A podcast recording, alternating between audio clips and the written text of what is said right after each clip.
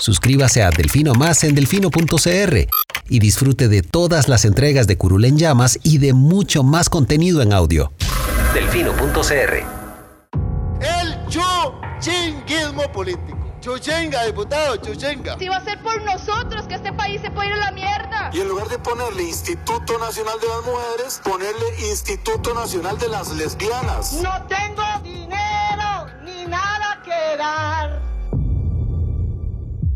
Delfino.cr presenta Curul en llamas, cubriendo y sufriendo la Asamblea Legislativa, porque alguien tiene que hacerlo.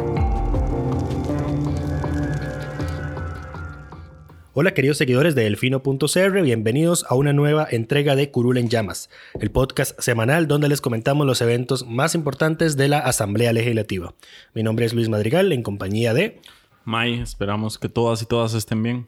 Pues Sebas, ¿cuáles son los temas que tenemos para esta semana?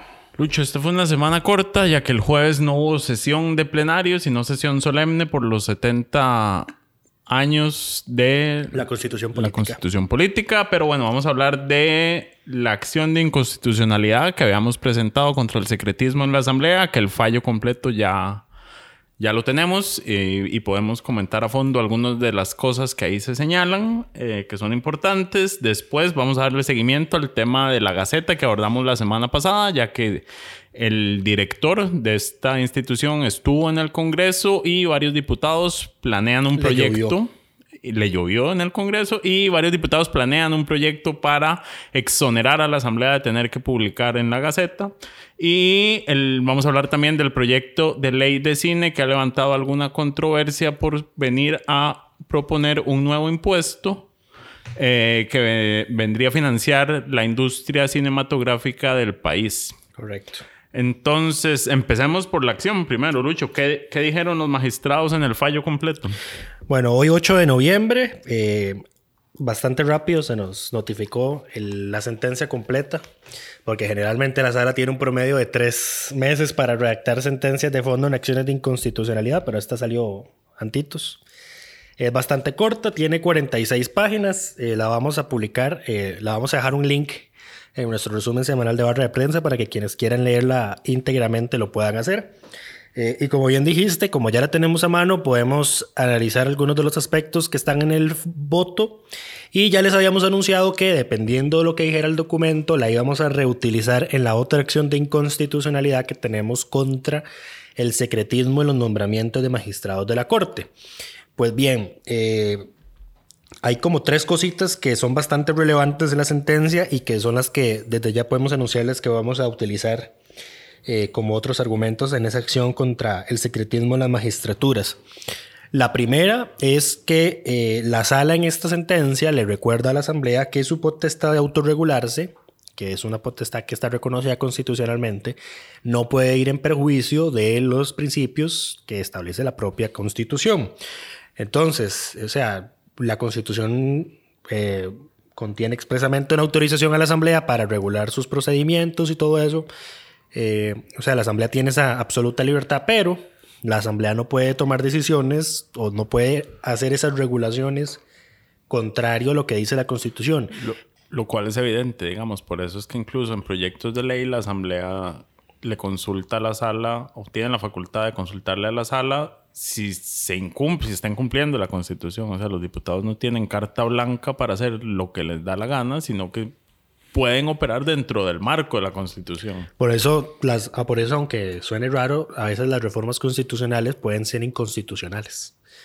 Y es más, una reforma, una reforma constitucional que se quiso pasar hace varios años fue precisamente la de eliminar el carácter eh, público de las sesiones de la Asamblea, aunque aunque no lo crean. Se intentó pasar una... ¿Cuándo una- fue eso? Bueno, Eso fue hace bastantes años. Aquí está en la sentencia, pero no tengo el, el año a la mano. Pero claramente la sala dijo que esa reforma era abiertamente inconstitucional porque desde que tenemos nuestra constitución, ahora que está cumpliendo 70 años, la letra de esta ha dicho que eh, las sesiones de la asamblea son públicas y la sala ha entendido, ha interpretado, como tiene potestad de hacerlo, que por sesiones debe interpretarse tanto sesiones como por votaciones. Entonces, el primer punto relevante es que esa potestad que tiene la Asamblea Legislativa de autorregularse no es ilimitada y tiene que respetar el derecho de la Constitución. La segunda, que la tenemos en la página, en la página 21, es que la sala reitera que la regla general en el quehacer de la Asamblea es el, el carácter público de sus actos. Y vuelve a citar el artículo 117 de la Constitución que dice, en el último párrafo, las sesiones de la Asamblea serán públicas salvo que por razones muy calificadas y de conveniencia general se acuerde que sean secretas por votación no menor de las dos terceras partes de los diputados presentes que es lo que hemos, que es lo que sostuvimos en esta acción, en el sentido de que todas esas votaciones que ahora tienen que hacerse públicas, la de suspensión de funcionarios, la de concesión de honores, los votos de censura que han sido secretos históricamente ahora son públicos, y que si los diputados quieren hacerlo secreto, pues tienen que hacer una votación específica y no solo la votación, tienen que ser un ejercicio de fundamentación que sustente el por qué esa votación tiene que ser secreta. O sea, no basta con que haya una votación eh, eh, donde tenga mayoría. A ver, en esto, eventualmente, si la Asamblea hace una votación, digamos, se ponen de acuerdo y deciden votar eh, un tema de forma secreta y no lo justifican de forma apropiada, la sala se podría traer abajo esa votación. Correcto. Es más, la, históricamente, de la jurisprudencia de la sala, la que data del 2014, dice, la Asamblea puede hacer sesiones secretas, votaciones secretas, pero esa decisión tiene que adoptarse por una mayoría, tiene que estar debidamente fundamentada y además es revisable en ese tribunal. Es revisable por la sala, o sea, cualquiera lo puede impugnar. El tercer punto a destacar, y creo que es el más relevante de esta sentencia, es que, eh, bueno, la sala al analizar las normas que nosotros impugnamos, pues reconoce que lo que establecían era como regla general eran sesiones y votaciones secretas. O sea, la, carga, el, el, mandato estaba invertido. Se invierte el mandato. estaba invertido. Y entonces hay un párrafo que es, no es una cita de ninguna otra sentencia, sino que es de la pura sentencia, de esta sentencia, y dice, no puede haber una norma reglamentaria que establezca el secreto del procedimiento parlamentario como regla general, incluso si se trata solamente de un tipo especial de trámite, toda vez que ello se opondría a los preceptos constitucionales, en concreto el artículo 117 que ya le leímos y los principios de transparencia y publicidad. ¿Por qué es relevante esto? Porque en la acción de inconstitucionalidad sobre el secretismo en las elecciones de magistrados que tenemos, pues eso lo que nosotros impugnamos es el acuerdo que se estableció en el año 2004, si no mal recuerdo, en el que se establece ese procedimiento de votación secreta. Entonces tenemos un acuerdo, que, es un acuerdo, no es una norma reglamentaria, que desde ese entonces se aplica con una votación secreta. Y entonces aquí esta sentencia dice que no puede haber ninguna norma reglamentaria, y por ende, si no, no puede haber una norma, tampoco puede haber un acuerdo en el que se diga, en el que, en el que todo, todo un determinado tipo de temas tienen que votarse eh, de forma secreta. Podríamos esperar ver esta eh, cita, esta frase en el fallo de la futura, de, esta acción de inconstitucionalidad sobre la votación de los magistrados. Digamos, tendría sentido esperar, eh, dado que la sala está siendo específica y clara en este punto, que cuando entre a conocer el tema de la elección de los magistrados, use este mismo criterio para ese, para ese tema, porque básicamente es lo mismo. Es definir para toda una serie de cosas, en este caso las elecciones eh, a la Corte Suprema, tanto de propietarios como de suplentes, un estilo de votación que va en contra de lo que dice la Constitución. Correcto. También, y ya para terminar con este punto, eh, la sentencia tiene una nota adicional de los magistrados Fernando Castillo Víquez, que es el presidente interino de la sala, y de Luis Fernando Salazar Alvarado, es una nota conjunta de ambos. Ellos recuerdan que en una sentencia del año 2004 ellos habían salvado el voto en una acción en la que se cuestionaba que el antejuicio a los miembros de los supremos poderes en la Asamblea era con votación eh, era concesión secreta y por ende votación secreta.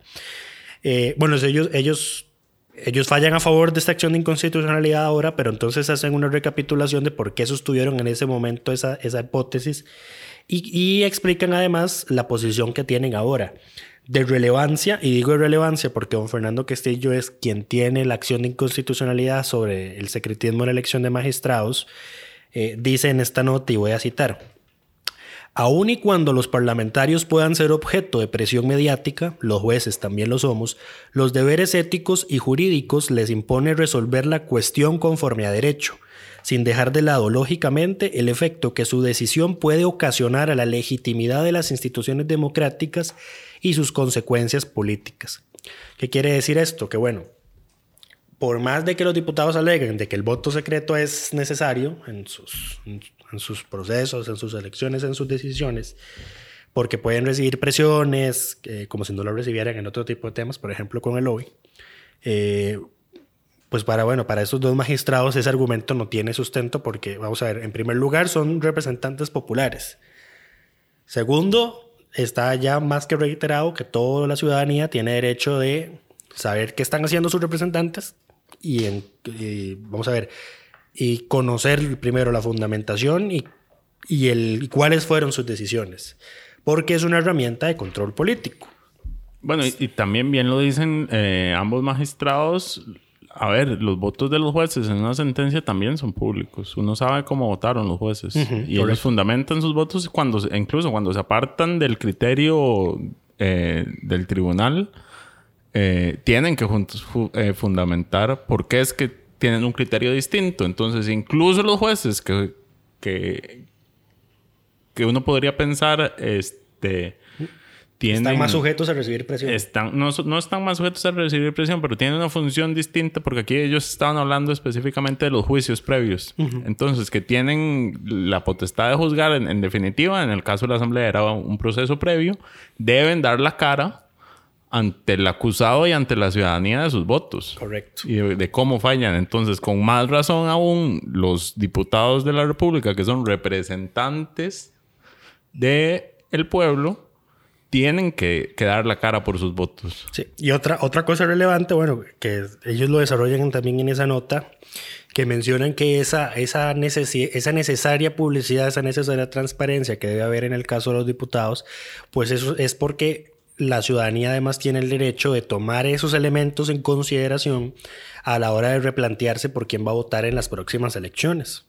Vamos a ver, porque, por ejemplo, di, si yo veo que un, mi diputado o el partido por el que voté está impulsando una reforma constitucional que va a debilitar la independencia judicial, pues muy probablemente yo no vaya a votar por ellos en las próximas elecciones. Sí, o, en términos más cercanos a, a la acción, si un diputado vota en contra de un magistrado por cómo está fallando y yo no estoy de acuerdo con que el diputado haga eso, puedo castigar al partido en la futura elección. Correcto. Y entonces lo dicen así, es la última cita que vamos a hacer sobre este tema. En esta dimensión tiene una gran relevancia el principio de publicidad y de acceso de información, los cuales, además de ser un principio constitucional y un derecho fundamental para que los electores realicen una valoración política sobre la conducta de su representante, lógicamente también sobre su conducta privada, lo que no es objeto de análisis, por lo que les asiste el derecho a saber qué iniciativas legislativas han presentado, cómo han realizado el control político y, no menos importante, cómo han votado los distintos proyectos de ley y de acuerdos legislativos que se conocen tanto en los órganos preparatorios como los decisorios del Parlamento. ¿Por qué es relevante esta cita? Porque don Fernando y don Luis... eh, Luis, Fernan- Luis- don Fernando y Luis Fernando. Don Sí. Fernando y Luis Fernando. Don Fernando y Luis Fernando mencionan acuerdos legislativos y los nombramientos de magistrados son acuerdos legislativos, que hoy son secretos. Entonces ellos aquí en esta nota que ponen adicional al fallo reconocen que la ciudadanía tiene ese derecho de saber cuál fue la decisión que tomó un diputado en ese acuerdo legislativo en específico. Pero bueno, como les decíamos, vamos a terminar de estudiar a fondo esta sentencia. Apenas la notificaron hace unas cuantas horas eh, y la vamos a reutilizar en esa acción de inconstitucionalidad sobre la elección de magistrados que esperamos ganar por el bien de Costa Rica. Y eso se esperaría que esté como dentro de un año, más o menos, según los pasos. Eh, podríamos esperar un año de plazo todavía, porque las acciones tienden a durar año y medio y esta se presentó hace como no más de seis meses. Sí. Pero bueno, eh, a, paso lento, pero avanzamos. Eh, seguimos con el siguiente tema, entrémosle al- a la ley de cine. Ley de cine.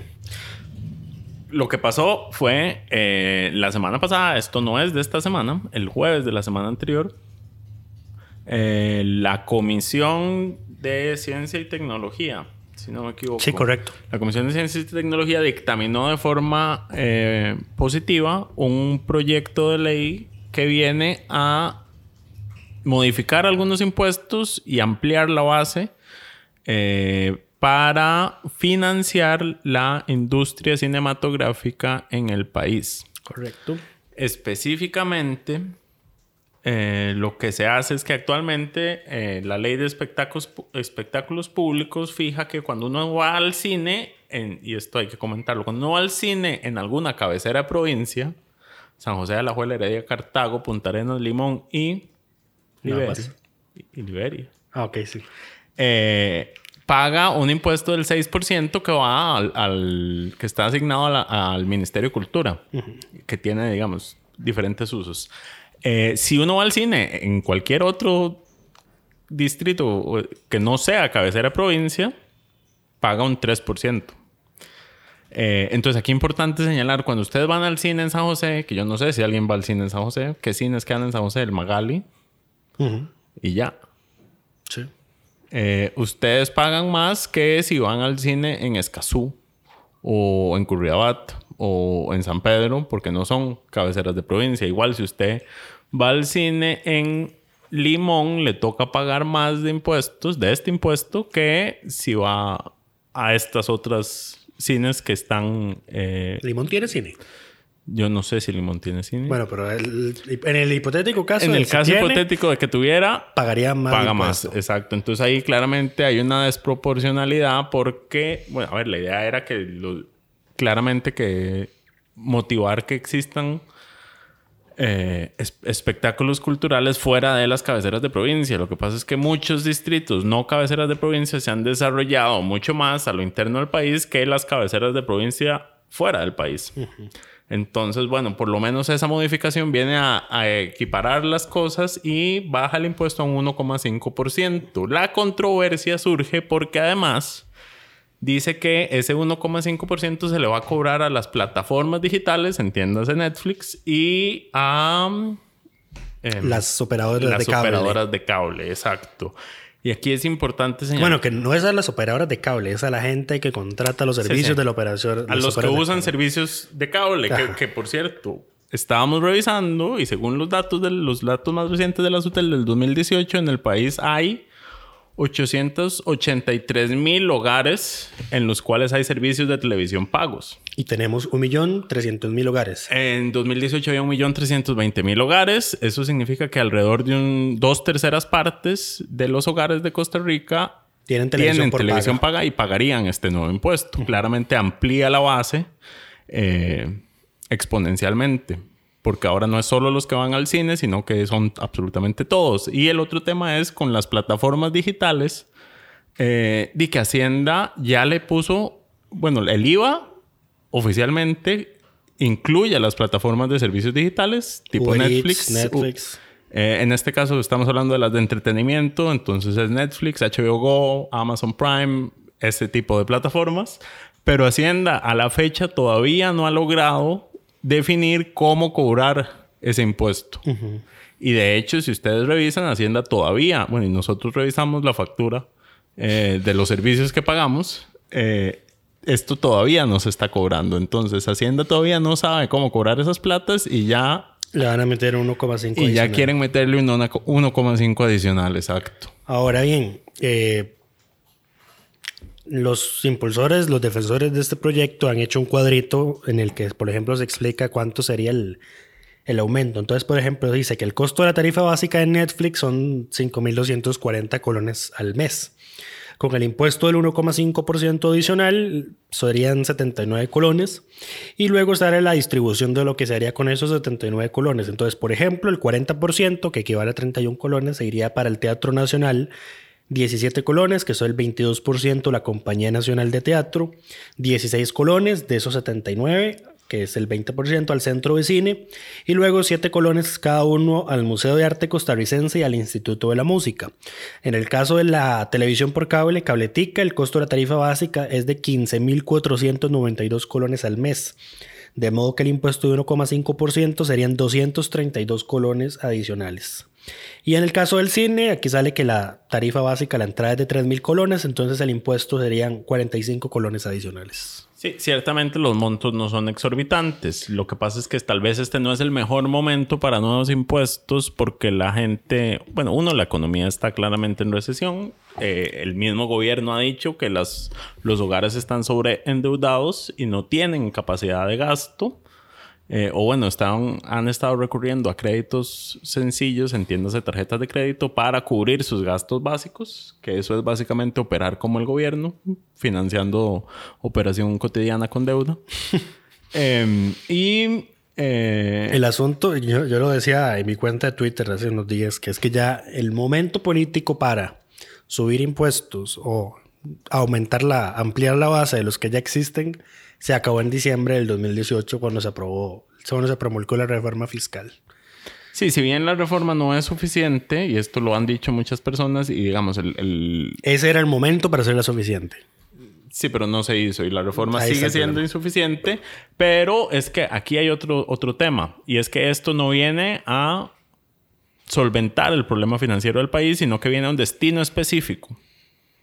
Que es lo que eh, tanto se ha criticado en los otros impuestos. Que le genera, digamos, un gasto directo al Estado. O sea, esta plata no viene a reducir el déficit fiscal, nada más hace, o sea, en términos concretos, sí es, desde un punto de vista, una legislación responsable porque define obligaciones, pero también define su fuente de ingreso. En eso está bien.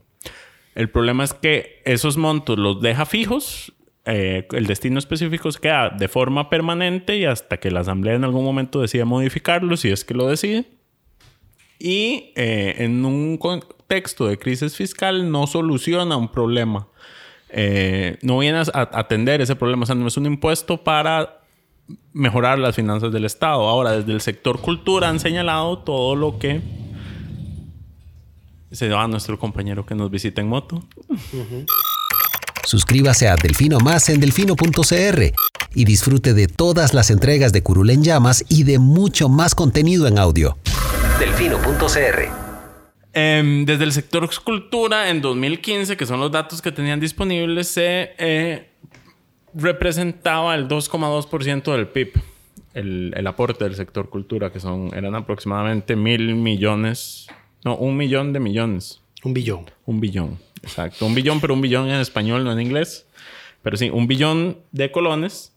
Em, y bueno, y que con esto se, se, financiaría la industria del cine y que esto ayuda a la reactivación económica de otros sectores no tradicionales y demás, lo cual es cierto, pero bueno, aquí habrá que valorar qué es, eh, qué es lo, lo mejor eh, para esta situación. Les recomendamos dos artículos de opinión que publicamos el día de hoy. Uno de Felipe Guevara, eh, que está en contra del proyecto, y uno de Laura Astorga, que habla a favor del proyecto, para que ustedes puedan balancear y conocer diferentes posiciones en torno a este tema. Eh, yo no veo el proyecto honestamente aprobándose. Bueno, ya hay, tiene, tiene un escenario complicado en la Asamblea porque si bien sale bien de comisión, en el momento en que llega a la palestra pública, salen medios de comunicación, los diputados dicen no es, no es momento de nuevos impuestos y de tres fracciones importantes, Liberación, La Unidad y Restauración, ya se alejaron del proyecto algunos diputados y dijeron no, este no es, no es el momento adecuado. Entonces, bueno. Yo sé cualquiera que vea el panorama nacional sabe que no es el momento adecuado. No, yo tampoco lo veo saliendo de forma afirmativa eh, y habrá que ver qué pasa. Darle seguimiento, pero bueno. La discusión probablemente continuará. Eh, en los meses subsiguientes. Sí. Y seguimos. El tercer tema es el seguimiento a la Gaceta. Como ustedes recordarán, la semana pasada, eh, bueno, y los que no nos oyeron les recordamos, la semana pasada eh, comentábamos acerca de los, los costos exorbitantes que tiene la publicación de diferentes textos que instituciones del Estado tienen que hacer en la Gaceta.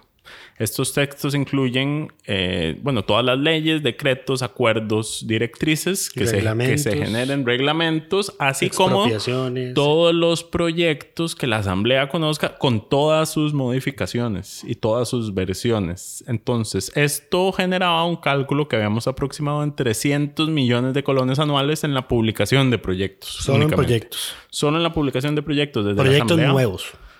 Solo proyectos nuevos. Solo proyectos A eso había que sumarle los textos sustitutivos y los textos actualizados y los dictámenes. Pues bueno, eh, em, como parte de este tema, la comisión especial que está analizando los proyectos de ley para que Costa Rica ingrese a la OCDE recibió en audiencia el miércoles a José Ricardo Salas Álvarez, que es el director de la imprenta nacional desde septiembre de este año.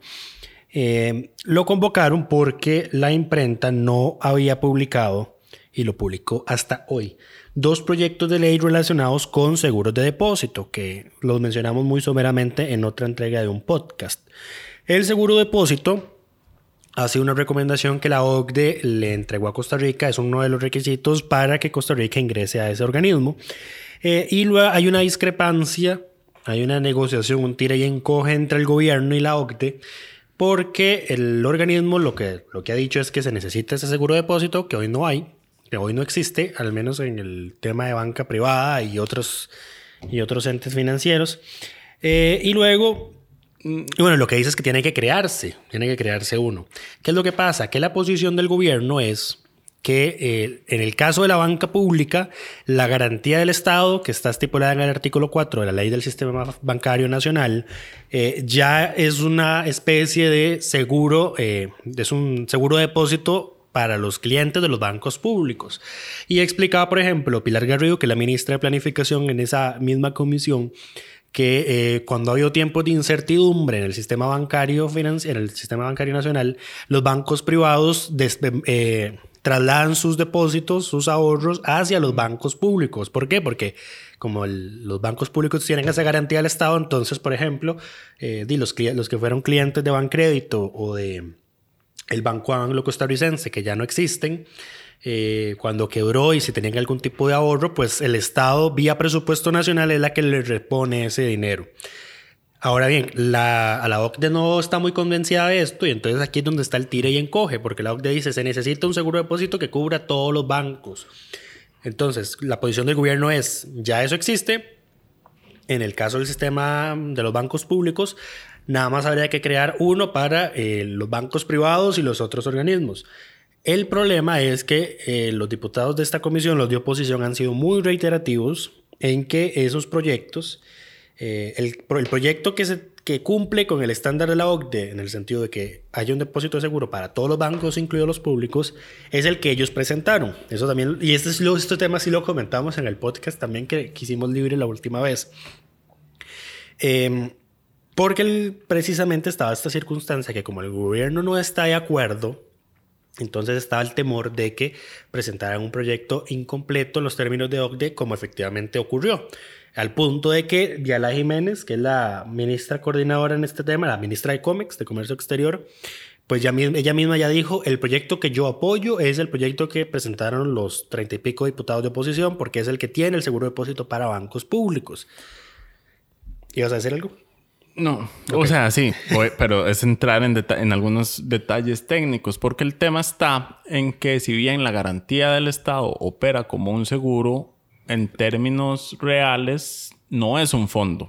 No es un y, fondo, y es, y eso es un problema para las finanzas del Estado. Y ese es el tema que la OCDE ha mencionado y que el... Y además no es inmediato. Y que Rodri- no es inmediato y Rodrigo Cuber, sí, porque no existe. O sea, un fondo existe porque está el dinero ahí guardado para ser usado en situaciones especiales. Correcto. En el caso de la garantía del Estado es, bueno, vamos a hacer Presupuesto un presupuesto extraordinario. extraordinario, sacarnos plata de deuda para pagar esto. Correcto. Entonces, el tema no es tan sencillo y no tiene que ver únicamente con incluir o no a los bancos públicos o de que si los bancos públicos tienen o no el seguro. Esa es toda una discusión, porque honestamente, vamos a ver, la garantía del Estado está, es una letra en una ley, la ley del sistema bancario nacional.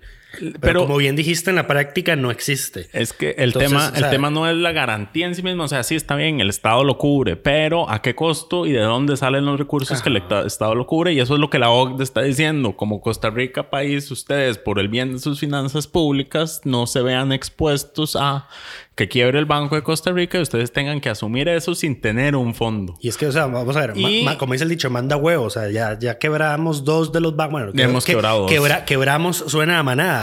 Los, eh, los ellos. administradores de los bancos estatales han quebrado ya dos bancos estatales. y pues se ha tenido que pagar vía presupuesto, lo, hay que, hubo que honrar vía presupuesto las obligaciones que tenían Dos bancos, estatales en 25 años, es lo, lo cual es una tasa de éxito muy alta si uno se dedica a quebrar bancos. Eh, pero bueno. Bueno, bueno, volviendo al tema de la imprenta, estos dos proyectos, como les habíamos dicho, no se habían publicado. El requisito de la OCDE era que estuviesen presentados en determinada fecha. Se presentaron en el, filo de esa fecha. Y ya... Porque además el requisito de la OCDE es que estén aprobados en febrero. Ajá. Y, y, estamos en noviembre, entonces claramente están corriendo con esto. Sí, pero bueno, ya han avanzado bastante las discusiones y dado que en las audiencias eh, fuera de proyecto que han tenido sobre este tema, incluido la del miércoles, eh, pues ha quedado claro que el proyecto que cumple con lo que la OCDE ha dicho hasta el momento es el, que presentaron los diputados. El de los diputados. ¿Qué es lo que pasa? Y aquí vamos con el tema de las coincidencias que salieron a la luz en esa audiencia. Resulta que como los proyectos se presentaron, se publicaron en la Gaceta hasta el día de hoy, eh, viernes 8 de noviembre, pues los proyectos van a entrar en agenda de la Comisión de la OCDE hasta el próximo lunes. ¿Qué es lo que pasa? Que resulta que las negociaciones que el gobierno ha estado teniendo con la OCDE para intentar convencerlos de que, eh, de que la garantía del Estado es suficiente eh, seguro de depósito para la banca pública, pues están eh, previstas que concluyan este fin de semana o a más tardar el lunes. Entonces, en la eventualidad de que el gobierno de Costa Rica lograra convencer a la OCDE de que nos hagan esa excepción ahí, en la eventualidad, que yo honestamente lo dudo mucho, no creo que tengamos ese nivel de influencia, eh, pues el gobierno ya entonces habrá ganado tiempo valioso en eh, que el que se apruebe sea su proyecto de ley y no el de los diputados. Entonces, debido a este atraso, eh, los diputados convocaron al director de la imprenta nacional y entonces el señor se excusó diciendo que el problema ocurrió en el atraso de los proyectos porque ambas iniciativas primero tenían números de expediente muy cercanos. El primero es el 21655 y el segundo es el 21657. Hubo uno ahí colado. Pero el otro detalle es que ambos proyectos tienen el mismo título. Lo, cual no está prohibido. No es ningún, no debería ser ningún, problema. Más que para el sistema de búsqueda de proyectos de la Asamblea, que probablemente colapse por lo malo que es, pero más allá de eso, legalmente no hay ningún impedimento. El, la otra excusa que da es que a raíz de esa circunstancia de que recibieron dos proyectos de ley con el mismo nombre, pues entonces tuvieron que congelar la publicación de ambos para determinar si era un mismo documento, si era un error, etcétera, etcétera. Esa, según, esa es su excusa, ¿verdad? ¿Qué es lo que ocurre? Que la imprenta no se comunicó con la asamblea en el momento en el que detectó la discrepancia para preguntarle, ¿está seguro que mandaron esto bien? Lo segundo es que bastaba con revisar los proponentes de los, dos, de los dos proyectos para darse cuenta que uno era del Ejecutivo y que otro era de los diputados. Y tercero, bastaba con revisar la exposición de motivos para saber que la exposición de motivos de los dos proyectos era diferente. Entonces eran proyectos diferentes. Básicamente ellos tuvieron la duda, son el mismo y ni siquiera revisaron los textos para ver si eran el mismo. Entonces, es, entonces ahí va la segunda coincidencia. Entonces el, el atraso coincide con esa ese tiempo de espera que necesitaba el Ejecutivo. Y segundo, la imprenta pues queda bastante desprestigiada a nivel de operación eh, por, su ineficacia de darse cuenta que eran textos diferentes. La tercera, y ya aquí es, fue bastante gracioso, es que el director de la imprenta nacional, don José Ricardo Salas, ante la consulta de algunos diputados, porque no se creían sus excusas, le preguntaron que primero qué experiencia tenía en imprenta, no tiene ninguna. ¿Y qué, qué, era el cargo? ¿Cuál era el cargo, el trabajo que había tenido antes de ser director de la imprenta? Y resulta que era director general del Partido Acción Ciudadana. Entonces ustedes imaginarán atando cabos, mm, errores ahí como que... básicamente no hay que ser no hay que creer en las teorías de conspiración para darse, cuenta, para darse cuenta que aquí lo que había era un atraso eh, adrede, de estos proyectos. Aunque él, no, aunque él lo negó, pero bueno. Aunque él lo negó y también negó muchas cosas, como por ejemplo conocer cuántas publicaciones de proyectos realiza la, la Gaceta. Tampoco sabía cuánto tiempo duró. Desde que está nombrado. Tampoco sabía cuánto duró la imprenta en, eh, publicar el, el plan fiscal como ley de la República y fue un día.